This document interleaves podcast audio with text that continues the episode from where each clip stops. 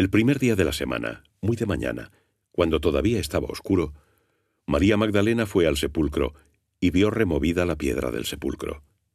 Echó a correr y fue a Simón Pedro y al otro discípulo a quien Jesús amaba, y les dijo, Se han llevado al Señor del sepulcro, y no sabemos dónde lo han puesto.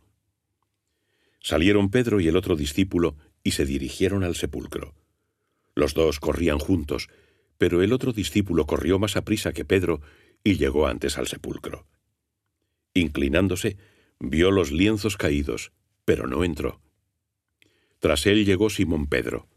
Entró en el sepulcro y vio los lienzos extendidos, y el sudario que había estado sobre su cabeza, no extendido con los lienzos, sino enrollado aparte, en su sitio. Entró entonces también el otro discípulo, que había llegado antes al sepulcro, y vio y creyó, pues todavía no habían entendido que según la Escritura debía resucitar de entre los muertos. Los discípulos se volvieron de nuevo a casa. María estaba fuera, en pie, llorando junto al sepulcro. Mientras lloraba se inclinó hacia el sepulcro y vio a dos ángeles de blanco, sentados uno a la cabecera y otro a los pies, donde había estado sepultado el cuerpo de Jesús.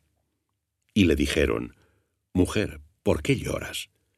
Les respondió, Porque se llevaron a mi Señor, y no sé dónde lo han puesto. Dicho esto, se volvió hacia atrás y vio a Jesús en pie, pero no sabía que era Jesús. Jesús le dice, Mujer, ¿por qué lloras? ¿A quién buscas?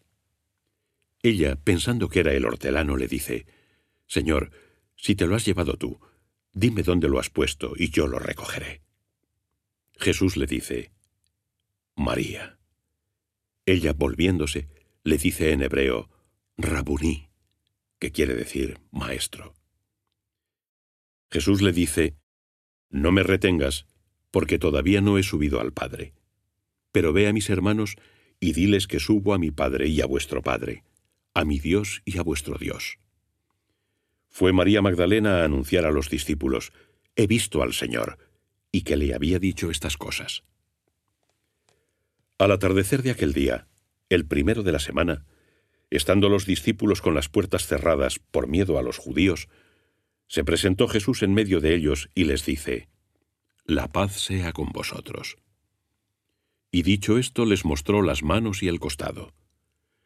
Los discípulos se llenaron de alegría al ver al Señor. De nuevo les dijo, La paz sea con vosotros.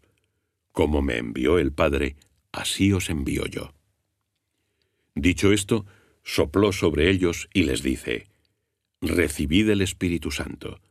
A quienes perdonéis los pecados, les son perdonados. A quienes se los retengáis, les son retenidos. Tomás, uno de los doce, el apodado Dídimo, no estaba con ellos cuando vino Jesús. Le dijeron los otros discípulos, Hemos visto al Señor. Pero él les respondió, Si no veo en sus manos la señal de los clavos, y no meto mi dedo en el lugar de los clavos, y no meto mi mano en su costado, no creeré. Pasados ocho días, estaban otra vez dentro sus discípulos, y Tomás con ellos. Estando cerradas las puertas, se presentó Jesús en medio y dijo, La paz sea con vosotros. Luego dijo a Tomás, Trae aquí tu dedo y mira mis manos. Trae tu mano y métela en mi costado, y no seas incrédulo, sino fiel. Respondió Tomás, Señor mío y Dios mío. Jesús le dice, Porque me has visto has creído. Bienaventurados los que sin ver creyeron. Muchos otros signos realizó Jesús en presencia de sus discípulos que no han sido escritos en este libro. Estos se han escrito para que creáis que Jesús es el Cristo, el Hijo de Dios, y para que creyendo tengáis vida en su nombre.